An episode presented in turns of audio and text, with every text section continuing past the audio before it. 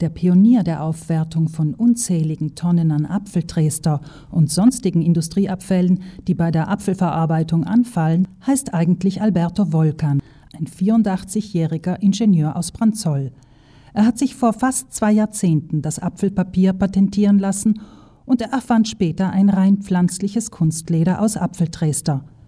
Dieser vielseitige Rohstoff wird von der apfelverarbeitenden Industrie nämlich lediglich in Energieträger umgewandelt, vornehmlich Methangas.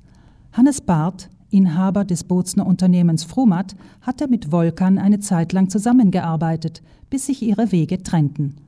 Unter dem Namen Appleskin, sprich Apfelhaut, hat Barth dieses lederähnliche Material derweil zu einem vielversprechenden Produkt am Markt der Bekleidungsindustrie und der Möbelbranche gemacht. Wir retten das vor den Flammen, geben denen ein neues Leben, indem wir es einfach dann vermahlen und je nach Anwendungsbereich, ob das jetzt Papier, Kartonagen oder lederähnliches Material ist, hat es dann verschiedene Partikelgrößen und wir schicken das dann direkt an die Produktionsstätten weiter. Den Apfeltrester bezieht Part aktuell von der fruchtverarbeitenden Industrie Zipperle AG in Meran, die diesen gleich nach seiner Herstellung trocknet.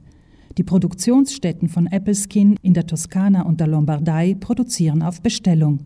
Barth bietet also über eine Musterkollektion die unterschiedlichen Arten seines Kunstleders an.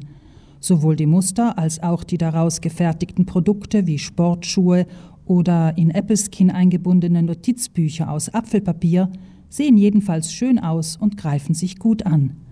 Allerdings bestehe, wie Barth sagt, maximal die Hälfte seiner Appleskin aus Apfelmehl – Präzisere Angaben wolle er aus Wettbewerbsgründen nicht machen.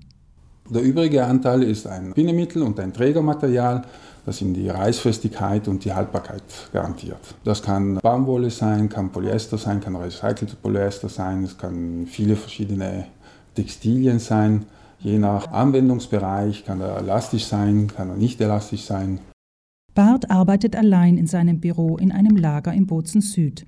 Er vertreibt Apples Kin an ein paar namhafte Modelabels, zudem an eine Südtiroler Skibekleidungsmarke namens One More in Leifers. Bart die Nachfrage nach nachhaltigen Produkten steigt, vor allem im Modebereich extrem in den letzten zwölf Monaten. Gestartet sind wir mit jungen Designern oder Startups, veganen Labels, die natürlich großes Interesse zu solchen Materialien haben. Je kleiner das Unternehmen, desto einfacher ist es. Bei größeren oder älteren Unternehmen ist der Weg etwas länger, die natürlich seit 150 Jahren mit denselben Materialien arbeiten. Für denen Material und Zulieferer ändern ist eine etwas größere Hürde. Aber schon dieses Jahr sind einige größere Brands auf den Markt gekommen mit unseren Materialien und werden nächstes Jahr noch mehr sein. Doch auch Alberto Volcan ist nicht untätig geblieben. Er hat eine Apfelledermaschine entworfen und der Bozner Firma March das Patent für seine Version des Apfelleders verkauft. Gemeinsam möchten der Erfinder und Andreas March im Herbst mit ihrem Apfelleder auf den Markt kommen, sobald die dazu entworfene Maschine in Funktion geht. An dieser werden aktuell in Padua die letzten Einstellungen justiert. Tierisches Leder sei schließlich von der Herstellung her und dem darin notwendigen Wassereinsatz mit dem Schutz der natürlichen Ressourcen heutzutage nicht mehr zu vereinbaren, sagt Volkan.